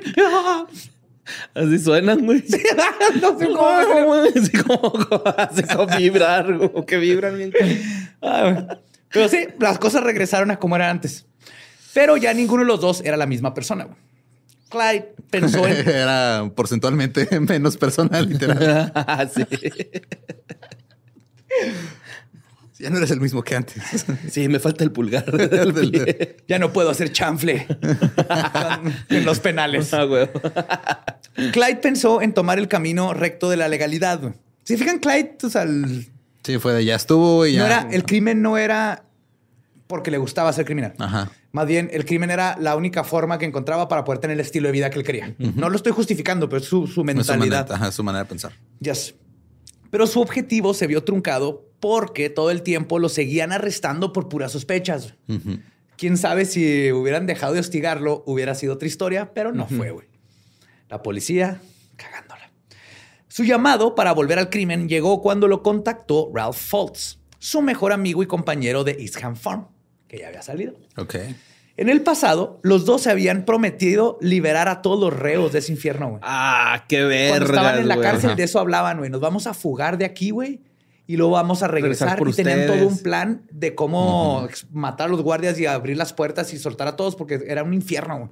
Y así como Clyde, había mucha gente que estaba ahí por robar pavos. Ajá. Ajá, por, no sé, robarse la llanta de un carro para poderle dar comer a sus seis hijos. O sea, sí había mucha injusticia. Pero este sería, de hecho, un acto casi imposible, pero los motivó esto durante meses. güey. Sí fue algo que tomaron en serio aún ya, ya que salieron. Y así se formó la primera pandilla de Clyde Barrow, güey, conformada por él, Ralph Fultz, Raymond Hamilton y Bonnie Parker. Ella ahorita no estaba contemplada para participar en los crímenes, pero Clyde no quería volverse a apartar de ella. Más bien era como que, vente, pero tú allá segura, ¿no? Ajá. Ella aceptó de inmediato. Le dijo a su mamá que había encontrado trabajo en otra ciudad y se escapó con el novio. Ah, Nice. huevo. Lo que más quería Bunny en el mundo eran emociones fuertes. Clyde quería ser el jefe y no seguir órdenes. Los dos pensaron que la vida de criminales sería glamorosa y excitante. Y más que criminales eran como forasteros, outlaws, gente que vive fuera de la ley, como piratas. Sí, Vaqueros. Pero sus primeras semanas de crimen fueron un desastre total. La pandilla del lago Dallas, así se pusieron, The Lake Dallas Gang. Es que ya en esos tiempos, igual que ahorita, todas las pandillas tenían nombre. A huevo, tienes que tener nombre. Es lo primero que hace. primero lo que hace una pandilla es se junta. De hecho, se junta, se junta a establecer su branding y luego ya. Y luego ya. Ahí está en WA, güey, ¿no? Fueron bien exitosos. No puedes, no puedes pandillerear si no tienes nombre. Ajá, necesitas, necesitas nombre, necesitas logo. La primer... Este, Apodos. La primer junta de la Mara debe haber estado intensa, güey. Ha estado chida, ¿no, güey? Ajá. ¿Cómo lo vamos a poner? Yo tengo una propuesta, los Papaya Power. Es que yo traigo tatuado en la cara un M. ¿Qué fue primero, el, branding o el tatuaje? Ajá, sí, como este Clyde con su tatuaje de la Navy. Porque le damos Mara. Traigo ese tatuaje y se aguanta, cabrón. Soy líder. soy bien, ¿Saben que soy bien fan de la, de la actriz que hizo Matilda de niña? Y aparte soy ecológico y las truchas es un animal que tenemos que salvar porque son la base alimenticia de osos y muchos otros animales. Sí, pues son salvatruchas, ¿no? Sí, no sé, güey, pero estoy en verga, güey. Estoy en verga. bueno. Pues la pandilla Lake Dallas planeó muchos robos este, a tiendas, pero la realidad es que Clyde era muy pendejo para esto, güey. No era su thing, güey. Lo suyo era, era robar autos. Eh, el único que tenía más aptitudes como asaltante era Raymond Hamilton. Muchos de sus robos terminaron con el descubrimiento de que la caja fuerte estaba vacía. Les pasaba cada ratito, güey. No, no. Llegaban, estaban. Es que sí estás también, o sea, digo, todavía está, apenas recuperándose la economía, güey. Llegas a, saltar en la asaltar güey, no tengo clientes, cabrón. Voy a formarme la fila del pan y vienes a quitarme las migajas que guardo en la caja fuerte porque es lo único de valor que tengo. Pues otros, este, afortunadamente no los arrestaron y siguieron con sus intenciones de liberar a los presos de Eastham. Ellos seguían con este plan magnífico. Pero Raymond Hamilton no quería nada que ver con esa fuga estúpida que eh, no iba a funcionar. Entonces se fue. En otras instancias, Hamilton sería miembro de la pandilla de manera intermitente, a pesar del hecho que Clyde y Raymond siempre se odiaron. Touring member. nomás de salir de gira con ellos. Era el bajista, güey, que llevaba nomás de gira. Dios. El caso es que para acometer la hazaña, tuvieron que reclutar a más miembros para la pandilla y conseguir armas de mejor calibre y chalecos antibalas. Ya existía un tipo de chaleco antibalas en esos tiempos. Pendejos no eran. Eran pobres. Ese era el problema. Porque no podían nomás ir a comprar estas cosas. Güey, qué triste que eso aplique tanto ahorita, güey. Horrible, sí, es que eso pasa con la ah. mayoría de los talentos y de las personas. Es culpa del sistema. Bien cabrón. Entonces. qué feo, güey juntaron lo que pudieron de los asaltitos de pennies en pennies, güey, y, y compraron un nuevo armamento y sus chalecos. Pero el que se los vendió los estafó durísimo. No, y nada jalaba, güey. Nada jalaba, las armas no funcionaban, los chalecos no eran antibalas, entonces eran chalecos nada más. eran chalecos nada más, porre. Ajá, sí. No eran antibalas. De hecho, eran chalecos. Ni chamarras, ni a chamarras llegaban, güey. Porque le quitas el anti. chaleco bala. Ajá. Era chaleco nada más. Pero ellos compraron chalecos anti-bala. Y ahora nomás tenían chalecos. Pues ni modo. Que es una camisa sin mangas. O sea, estaban menos protegidos que trayendo una camisa puesta. Ajá. sí, sí. Aprendan algo antivacunas. La misma, güey. Ah. Pero entonces, por eso. los pasaron que les pusieron cancino, ¿verdad? Creían que les habían puesto una vacuna. Les pusieron pura agua. Pura agüita, güey. era agüita. Ay, güey, pues que. Agüita con mertiolate, güey. Era té de manzanilla. me pareciera así. Pero por eso. Ya sé. Hirvieron paletitas simis, güey. Te inyectaban eso, güey. Pero por después de este gran este, perdieron todo su dinero, güey, en, armas y chalecos que no servían. Entonces la pandilla de tres decidió comenzar desde el principio. Y entonces dijeron, ok, vamos a sentarnos otra vez, vamos, circle back, circle back. Sí, sí, vamos a tocar base. ¿Y qué les parece si mejor, antes de seguir robando, nos robamos armas, güey? Porque es lo que necesitamos. Ajá. No podemos robar dinero porque No tenemos armas, vamos a robar vamos armas. a robar primero. armas para. Yes. Eso fue pinche. Esa La junta que pudo haber sido un email, pero llegaron a eso. Esa junta que puede haber sido un telegrama. Un tweet de verdad, ¿no? Es una palomita. Pero el asalto que planearon salió mal. güey. Cuando escaparon, sonó la alarma de la tienda de armas y pronto todo el pueblo se enteró. Y Bonnie, Clyde y Ralph Fultz huyeron de- era en un auto robado, pero se, le se les atascó en el lodo. Oh, Entonces se bajaron del carro, empezaron a correr, llegaron a un granjero que estaba ahí cerca, un granero, Granero. perdón, y se robaron dos mulas para continuar su vida. no seas mamón. No seas mamón. ¿Sabes lo difícil que es prender una mula, sí, güey? con güey. Sí, tienes que estar pateando todo el tiempo sus costillas, güey, para que avance, güey. Gran Pues Theft que- Rancho, güey. Simón. sí, Red Dead Redemption. Simón. Y yo creo que la fantasía de clamor de Bonnie parecía estar un poco muerta Sí, y güey. enterrada, De hecho, se le está durmiendo a Rockstar en no hacer un juego de Bonnie y Clyde, güey. Estaría épico, Sí. güey. Pero además, Bonnie no raja, güey. O sea, a pesar Ajá. de que les dispararon, se atascaron, se bajó llena de lodo. Ahí van huyendo en mulas, que no es la cosa más rápida del mundo, güey. No. Ahí van y Bonnie ahí estaba, güey. Y no iba a rajar nunca, güey. Imagínate si hubiera sido en Tijuana en una cebra, güey. Qué bonita escena, güey.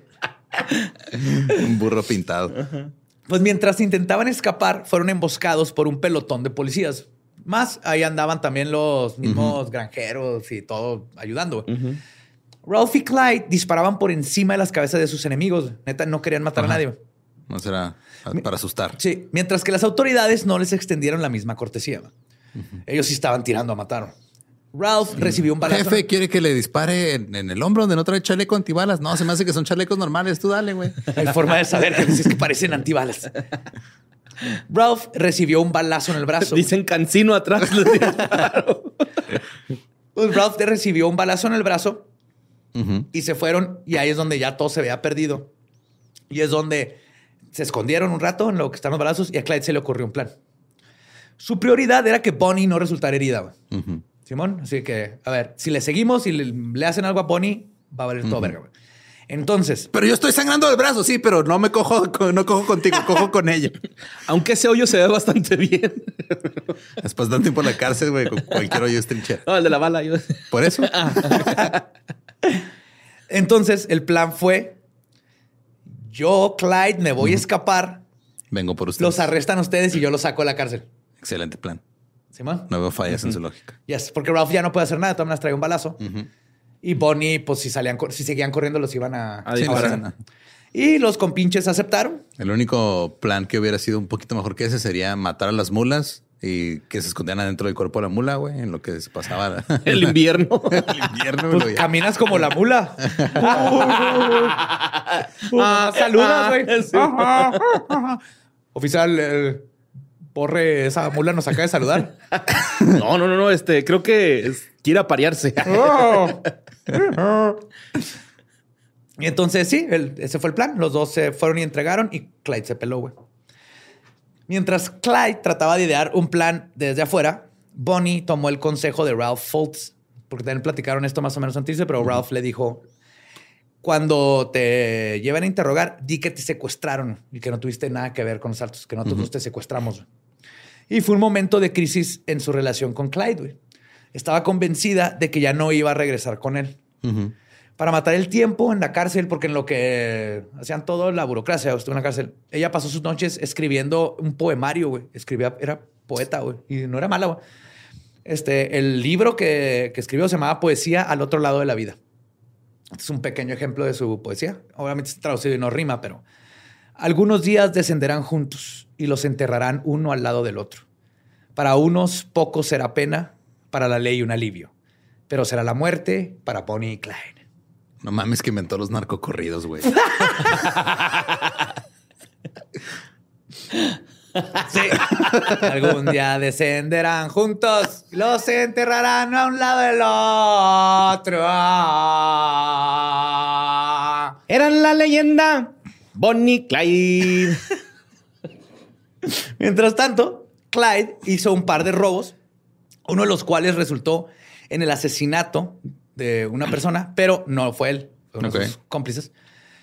Él se había juntado con dos amigos para cometer estos crímenes. Clyde era el conductor designado, que era su especialidad. Estaba esperando a sus compañeros cuando de pronto escuchó un disparo. Era el 30 de abril cuando se asesinaron a J.N. Butcher, dueño de una tienda de instrumentos musicales. No mames. Yo creo que cuando lo mataron se yo.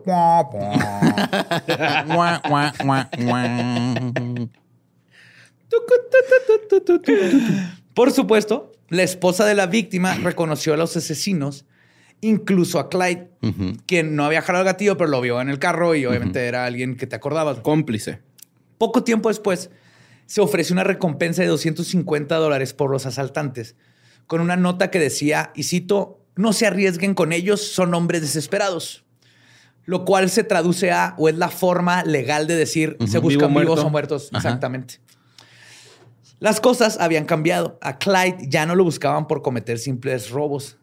Ahora lo estaban buscando por un asesinato que no cometió, Ujú. pero nadie le importaba. Por otro lado, la tarea de sacar a su novia y a su amigo de la cárcel se resolvió sola. Ralph- ¿Salieron? Ralph Foltz tenía planeado escapar con un asesino serial, güey, que había conseguido unas sierras para cortar los barrotes y que a Ok. su compa les hizo. Estaban en la misma este, celda. Ese güey tiene suerte, ¿no? ¡Qué cabrón, güey! Qué, qué creepy, ¿no? Así de, es un asesino serial, pero Quiero seguir matando. ¿Me ayudas Tú a me cortar caes chido, si me Simón. escapo nos vamos los dos juntos. Ah, tú me, Me caes dijo mi compa, güey, tú me caes chido, jamás estaría nada. Y Bonnie recibió el indulto por parte del juez cuando el plan de Foltz dio resultado. Fue declarada inocente porque obviamente creyeron que una muchachita de unos 50 metros de altura, delgada, adorable, no había cometido un asalto, sino que había sido forzada. Ah, y nomás dijeron, ah, sí, te forzaron, te secuestraron, no te preocupes, bye. Sí se nota. Foltz no tuvo tanta suerte como Bonnie porque lo volvieron a arrestar al poco tiempo de que salió de la cárcel. Ok. Y Bonnie pudo haber marcado de nuevo ahí su línea, regresado con la mamá y decir, este fue el momento de tomado esta experiencia como una lección importante de vida. Se pudo haber alejado de esta vida para siempre con un récord limpio.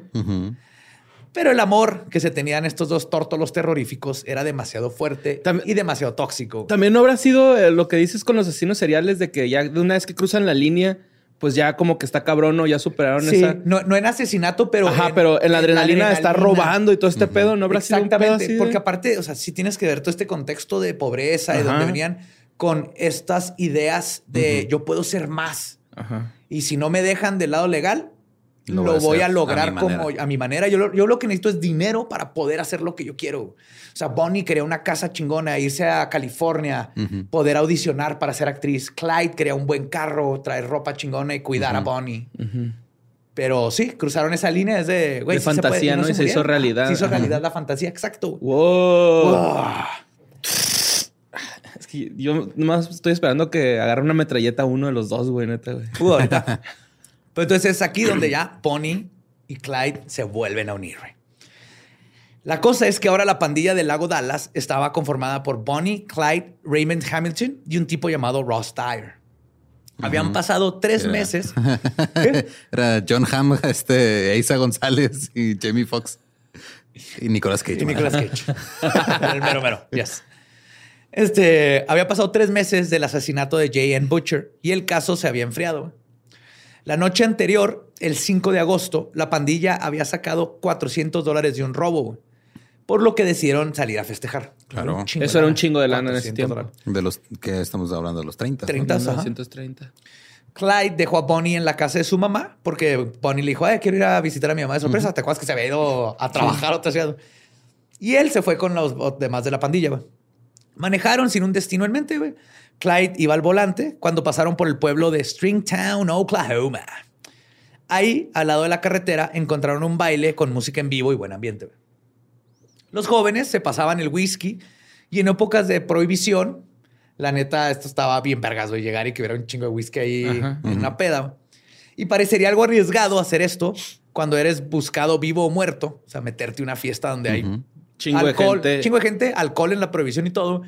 Pero la verdad es que para estos pueblitos ningún policía iba a perder el tiempo en este crimen cuando obviamente todo el mundo pisteaba. Todo el mundo pisteaba, ¿no? Hasta, Hasta los, mismos policías. andaban ahí bien pedos. Nomás- Ah, ya sé, ¿no? Ajá. Te pareces un güey que está en un postre en mi comandancia. No, no, pero nomás es uno. Yo, ustedes son gemelos. Esa mula nos acaba de saludar. Otra vez. Pues de eso, a la party no, no había riesgo en la party, pero aún así Clyde y sus buddies encontrarían problemas. Claro. Stringtown era un pueblo con una población diminuta y todavía O sea, ¿eran pocos o estaban muy pequeños? Hay que aclarar bien. había poquita gente. güey. Ok. Pitufilandia, ¿no? Y todavía ahorita es Stringtown, Oklahoma, sigue siendo así un pueblito. Todos se conocían, güey. Por lo que no pasó desapercibido el elegante Ford modelo V8 en el que llegaron Clyde, Raymond y Ross. Ah, yo pensé que era un Ford Fiesta. ¿Se has visto un Ford? O sea, un- alguien a un lado de un Ford de esos tiempos. güey? Estaban enormes. Era eran- un ajá. elefante, güey. Sí, güey. Hay una película muy Gigantes, buena, de güey. hecho, que salen Bo- Bonnie y Clyde, pero no es. No me acuerdo cómo se llama, güey. Salen Sí. Bonnie y Clyde, pero no, o sea, no son los chidos de la movie. Salen Ajá. ocasionalmente durante la película. Porque hay una de Bonnie y Clyde donde hasta hablan de que Clyde era este. ¿Cómo se dice que no, que no puede tener erecciones? Desereccionado. disfunción. Desereccionado, tenía que tenía disfunción eréctil. pero eso lo inventaron para la película. Ok. Bueno, los problemas en la party ocurrieron debido a una pésima combinación. La embriaguez y la masculinidad tóxica, güey. Uh. Ya ven a lo que voy. Esto lo huevo, se sacaron la verga Todo lo vimos en la prepa y en-. Ajá, yes. sí, güey. Los criminales invitaron a varias chicas a bailar Y pronto hubo conflicto con los otros vatos de ahí, que eran ahí vienen los de fuera a tratar de quitarnos a nuestras chavas y son los ajá. fresas que vienen con un Ford Sí. y se empezó a hacer el desmadre. Comenzó Sí, la mala ¿Cómo te atreves a invitarla a salir a bailar? Yo pagué tres mulas por ella. Y ya le regalé tres mulas y todavía no afloja, entonces no se vale. No tiene ni edad para beber. Está aquí en mi fiesta. Yes. Y entonces empezó la malacope, se agarraron los putazos y llegaron los policías a intervenir. uh, Tirar chingazos me también. gustan los malacopas, me cae muy bien. Sí. Pero es, y es importante decir que antes la policía en entornos rurales en Estados Unidos estaba conformada por hombres que trabajaban como freelance. Ajá. No se les pagaba como si estuvieran en nómina, sino que se les recompensaban por realizar arrestos y hacer su trabajo. Con casa recompensas. No, era más bien entre la gente se pagaba y luego el municipio Ah, el- ya. de los Como los bomberos voluntarios. Ajá, en- o como en los vecinos, pequeñas. ¿no? Ajá. Estos del. Neighborhood Watch. Ajá. Más o menos, pero aquí ellos sí tienen- Neighborhood Watch es No tienen, es que no tienen autoridad legal. Ajá. Estos policías sí tienen autoridad Ah, ok, tiene legal. ya. autoridad legal, ya, nomás ya, ya. no viene del municipio la lana, Ajá. tenía, más bien no tienen un salario fijo. Va. Había cooperachas y cosas. Era freelance, ajá. Sí, era freelance. Pero sí, te- sí eran oficiales de la ley. Ok. El punto, Estaban buscando plaza como los maestros. Un saludo a los maestros. sí. No, de hecho, ellos este, portaban pistolas que ellas compraban con su dinero, eran sus pistolas. Y era básicamente no muy diferente a la triste situación que vivimos con los policías en México, si te pones a pensarlo. Fuera de, de un De salario. placa y- Un salario bajísimo, güey, que obviamente no sirve de nada, pero se tienen que comprar placas y chalecos y pistolas, güey. algo así. güey. Pues uno de los policías involucrados en Stringtown era Eugene Moore, un granjero que entró en bancarrota después de la Gran Depresión y tuvo que conseguir trabajo de policía. Al vivir en un pueblo de 900 habitantes, Que, o sea, que esa es la opción, güey, ¿no? Si chingado, valió madre mi negocio. Voy, te voy a tener que volverme policía. ajá, Básicamente. es México, güey. Bueno, Este es Oklahoma, pero exactamente, ya viste los paralelos. sí, sí, se lo estoy En comparando. algún punto fue México, ¿no? Está, está bien padre cuando te das cuenta que, Sí. que es igual todo, que nuestras diferencias no existen. Oklahoma. Oklahoma. Pero entonces, este Moore esperaba que su labor no fuera peligrosa. Dijo, "Ah, me hago policía, son 900 habitantes, todo está tranquilo y de repente gano mi lanita, güey. Y de hecho, lo que más hacía era justamente detener peleas de borrachos. Pero en esta pelea de borrachos están involucrados criminales que no iban a dejar que los arrestaran.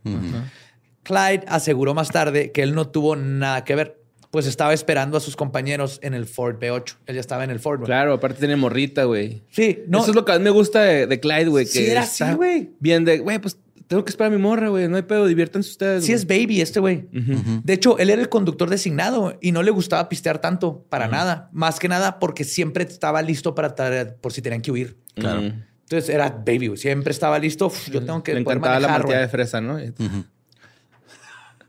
Como a Pancho Villa. Sí, yo sé. No sé por qué mencionas ese Pues nomás. tipejo. No, ma- no te creas.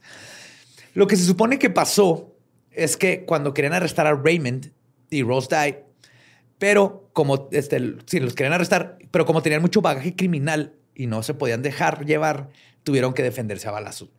Se agarró los putazos y cuando se iban a llevar dijeron fuck it. Y mataron al sheriff Maxwell, güey. No mames. Luego a Eugene, Moore. Ok. Clyde y Raymond, pues salieron corriendo, se meten y emprenden la fuga en el Ford, güey.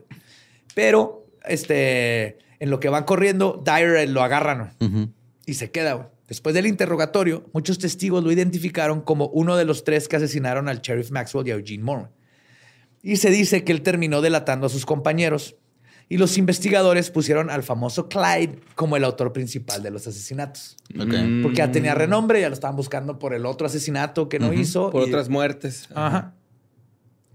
Si al principio Clyde hubiera podido escapar de la silla eléctrica, Vamos a poner su foto, es el que tiene más seguidores. Ah, sí, si él antes se podía escapar de la silla eléctrica, ahora lo estaban buscando por asesinar a dos hombres de la ley, güey. lo cual es considerado lo peor, güey. Ahí sí ya valiste madre. güey. La notoriedad de Clyde llegó al grado de que oficialmente se le consideró como un asesino serial Lo cual en no- estos no tiempos. No, para nada. Aparte que no había asesinado más que al vato de la cárcel y fue en defensa propia. No, no, no, no es asesino en serie, pero acá era de ya está matando a todo mundo, estás loco. Sí, era para que al la gente se pusiera más al tiro con él, ¿no? Pero hubo una persona que lo apoyó por sobre todas las cosas, Bonnie, que creía que Clyde no tenía nada que ver con lo sucedido. O sea, obviamente él le creía lo que Clyde decía. Y ella fue la que propuso a dónde debían de escapar. Y este sería el punto de no retorno. y ella por fin se comprometería a fondo con la vida criminal. Fueron a casa de Millie Stamps en Carlsbad, New Mexico. ¿A quién chinga? Sí, aquí de volada en las cavernas. Ella era una tía lejana de Bunny. Pero cuando la joven le dijo que la quería visitar junto con su esposo, ella le dijo, ok, está raro, pero claro, cáele. Güey". Así que Bonnie se presentó con su esposo, Clyde, quien dijo este, que se llamaba James White. Ok. Y luego le presentó a su amigo Jack Smith. Ok. También Juan, José. Juan José, Jesús. Juan José Jesús García Pérez. Cuellar. Sí, sí, es mi esposo James White, es mi amigo Jack Smith. Y este, pero el escondite no les duró mucho tiempo. La verdad es que Millie no era una persona de confianza y eh, en el sentido de como criminal. Ajá. Y muy pronto comenzó a desconfiar de sus nuevos invitados, James y Jack, porque veía que hacían cosas sospechosas. Por ejemplo, un día llegaban con un chingo de dinero en efectivo y Ajá. armas. Eso que tiene de raro. Oh, nada, normal. También se ponían a disparar afuera de la casa con pistolas de alto calibre, güey, para, Ajá. para practicar. No mames. Qué chido. Ajá. Pero aquí sí soy team tía Millie. Ujú. De hmm, hmm, estos jóvenes no están yendo al McDonald's a trabajar. Pues Millie Stamps denunció a Clyde y Raymond Hamilton. El detective Joe Jones había notado una serie de robo de autos y pensó que ellos podrían ser los culpables cuando le llega la noticia que le dijo, oye, aquí hay unos güeyes. Obviamente él no sabía que- con quién estaba metiéndose. Pero cuando llegaron a interrogarlos, el policía se puso a inspeccionar el Ford en el que habían llegado, que estaba allá afuera de la casa de la tía Millie. Obviamente tenía la sospecha, dijo, esta madre es robada. Clyde y Raymond decidieron que la estadía con la tía Millie había terminado. Entonces, en lo que le dijeron, ¿qué pasó, oficial? ¿Cómo está? Que no, pues que el carro es robado y todo eso. Sacaron una escopeta Y mocos. y lo secuestraron. Ah, no lo mataron. No, no, no. Nomás lo metieron al carro y dices que vámonos y te vamos a llevar con nosotros para que no le hables a los demás. Ok. Fueron para el estado, se regresaron al estado que mejor conocían. Texas. Texas. Texas. ¡Yeehaw! Donde nadie los vería raros si están disparándole algo en el patio. Exactamente, güey. En poco tiempo hubo un chingo de personas buscándolos por el secuestro del Jones, del policía. Días después, un par de camioneros encontraron un cuerpo decapitado a la mitad de la carretera. güey. No mames, ya nos fuimos muy al sur.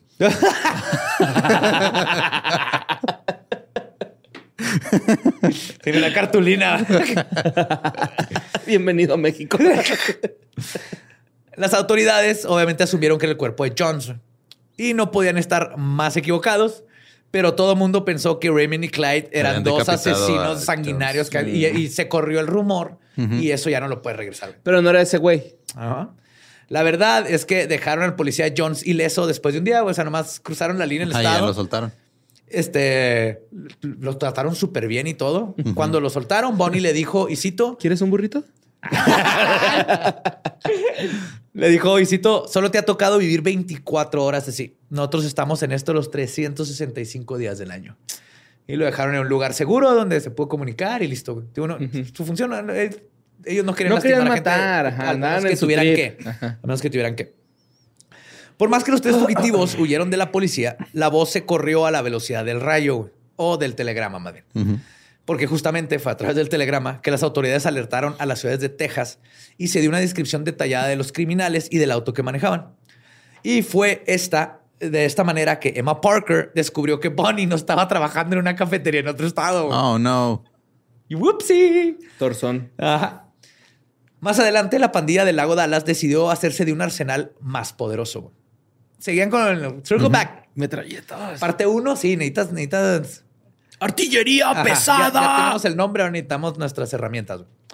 Si bien Clyde había mostrado ser mejor conductor que cualquier hombre de la ley, los tres querían asegurarse de que, podrían, de que pudieran defenderse los balazos.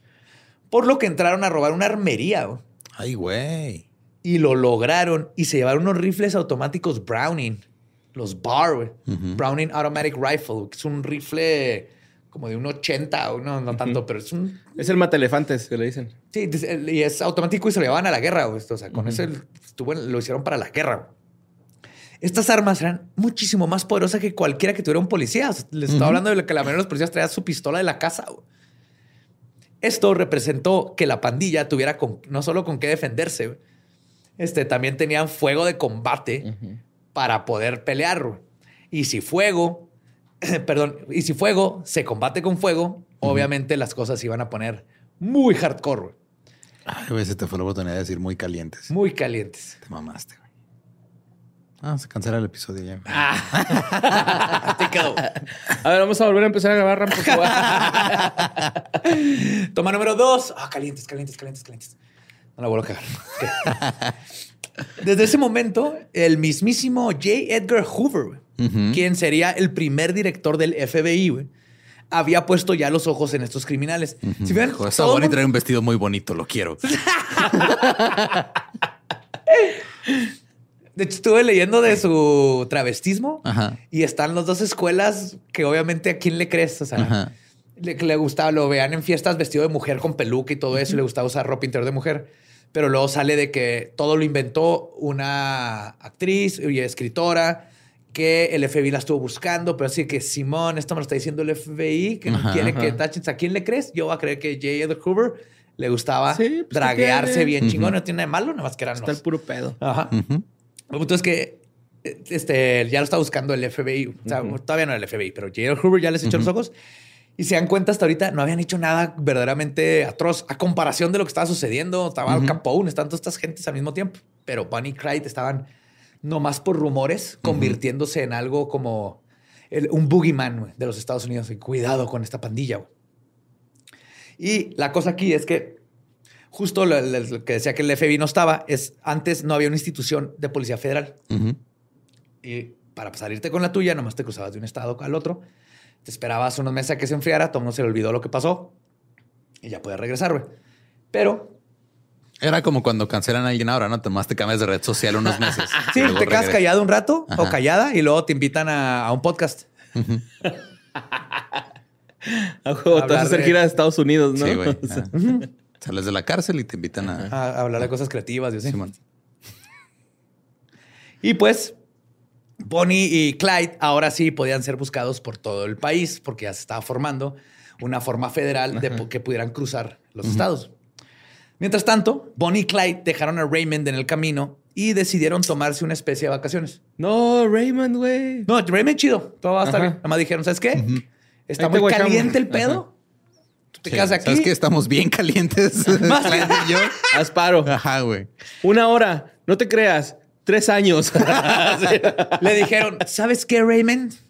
Como fuego se combate con fuego, las cosas están calientes, como nosotros. Tápate los ojos. Solo escucha. Nomás le pusieron la idea. ¿Sabes qué? Queremos que tú puedes, tú puedes florecer solo, güey. Puedes volar más alto sin nosotros. Estamos deteniendo. Es una pasión, es un ojo maravilloso. Y Bonnie y Clyde decidieron tomarse una especie de vacaciones.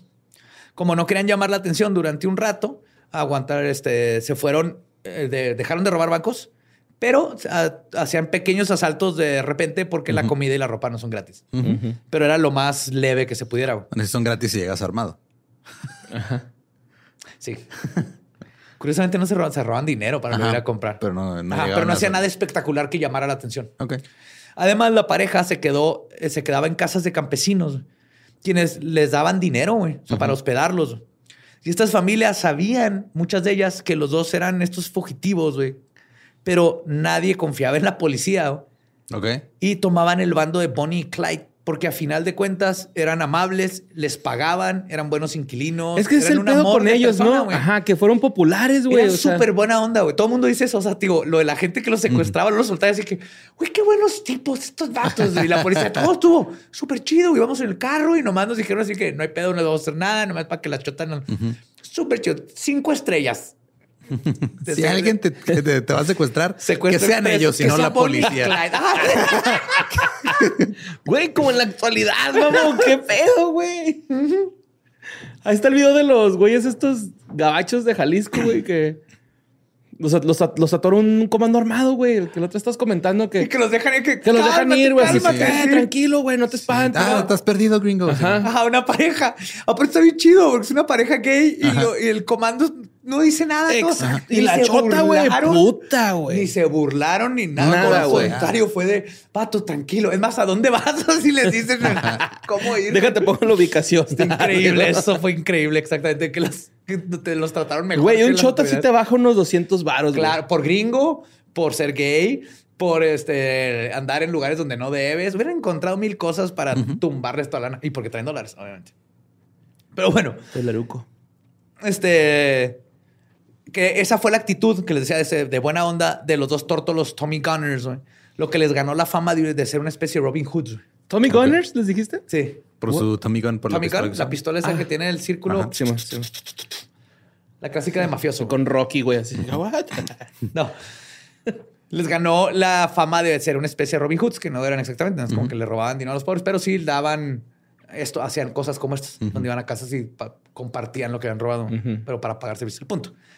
El, el- el punto, de hecho, es que no se confundan. Aunque en realidad no buscaban matar personas, Bonnie y Clyde sí lo hicieron. Y en muchas ocasiones, cuando era necesario. Y ahora, con un nuevo armamento, pasado de vergas, y después de sus vacaciones, la pareja comenzaría su vida al margen de la ley. Pero sus asaltos, balazos, traiciones y aventuras que siguen, se las contaré en la segunda parte. Pinche Bonnie de mierda, güey. Te iba a decir al principio, pero mucha gente se quejó de que te avisé. Ajá. Pinche gente, ¿por qué se quejan, güey? Pinche vato, güey.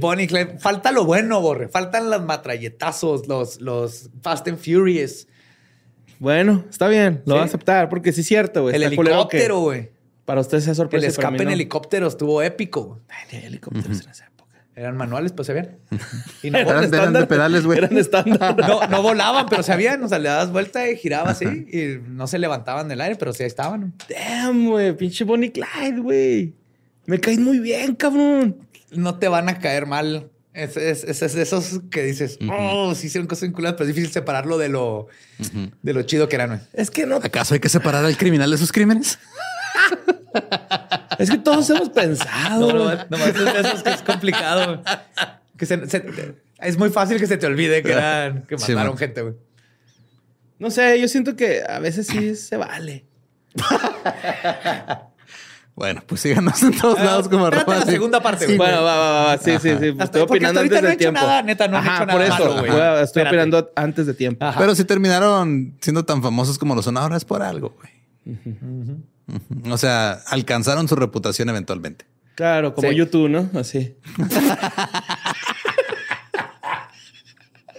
No, el pedo con Bono es de que sí caen los huevos. Sí. Pero bueno, eh, recuerden que nos pueden seguir en todos lados como arroba leyendas podcast. También me pueden encontrar como arroba ningún Eduardo. A mí como Mario López Capi. A mí me encuentran como el va diablo. Comenzamos el mes de el amor Y y, la las parejas que matan. Nos escuchamos el próximo miércoles macabroso con la segunda parte de Bonnie y Clyde. Nuestro podcast ha terminado. Podemos irnos a pistear. Esto fue Palabra de Belzebú.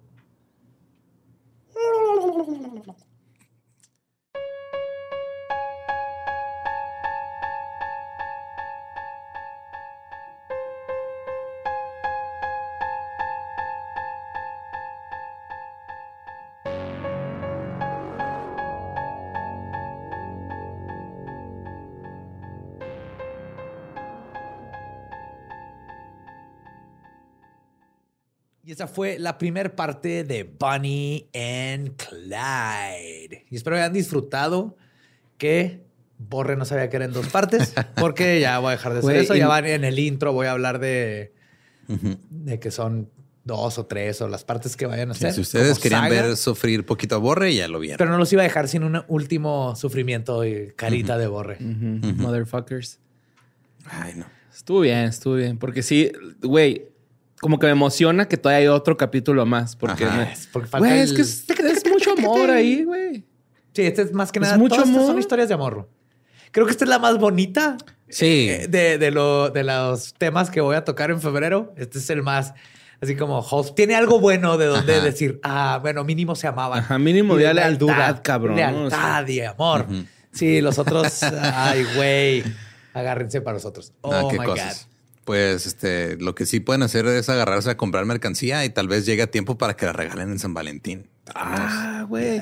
Sí, o pueden decir, ah, ¿sabes qué? Este, no, es que se retrasó el envío y pues va a llegar un poquito tarde tu regalo, pero mira, mientras vamos a llenar ese vacío que, de- sí, que te dejó los Ahí te van las pilas doble D, va.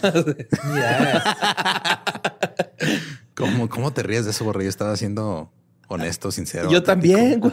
Yo creí que estabas hablando de Hay muchos, hay muchos juguetes que traen- no traen pilas Ah, sí. incluidas. No, pues, Ya lamentablemente. estos son recargables, güey. Lamentablemente no vendemos juguetes sexuales de leyendas legendarias. Aún, Aún. Pero aún. Pero hay playeras, hay tazas. Dildo hay tamaño gorras, va diablo, güey. El diablo. Héctor, nomás con cara de que acaban de hacer, güey. Voy a tener que conseguir un proveedor de dildos. No, qué cosas. Pero ahorita también hay, hay cosas que pueden comprar. Hay tarros, vasos térmicos. tazas. Pues están ahí en nuestras redes. Pueden ir a checar los proveedores que tenemos de mercancía. Hay algunos que sí les pueden alcanzar a entregar de aquí a que sea Eh. día de San Valentín. Y si no, pues compren, hagan su regalo ustedes. Es todo el mes del amor y la amistad. Quiéranse. Claro. Sí, no hay mejor regalo que nomás estar juntos. A tus compitas, güey, regálale algo Regálale chido. un dildo a tu compa güey, para que se explore. Sí.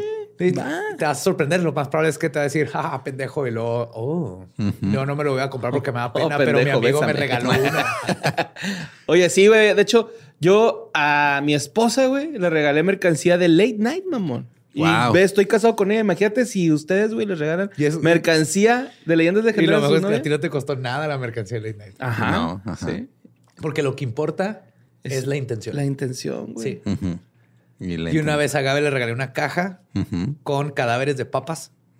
O sea, las papas las corté así como que no tenían cara y estaban cortadas como si fuera el, el, el calabozo de tortura de un asesino en serie. Era serial potato killer y estaba bien vergas. Y aún así te dijo Bueno, que sí eso cuando creo le yo. propusiste Y matrimonio. aún güey, así o sea, sigue conmigo. Ajá. Wow. Fue el primer regalo de San Valentín que le di. Una caja llena de Guau. papas que las mató un asesino de Ustedes pueden hacer algo y regalarles una playera bonita. Simón, hay un chingo bien vergas, güey, ahí en Ajá. En todos, pues, distribuidores. tenemos varios proveedores. Ahí chequen la mercancía que vende cada uno de ellos.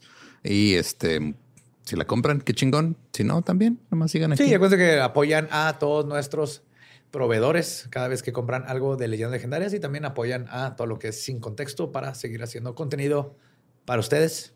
Ajá, Creo para que- que Badía pueda comprarle regalos bonitos de San Valentín a Gaby y no, No, pueda. usando- no, no regalando Se me están acabando las verduras, güey.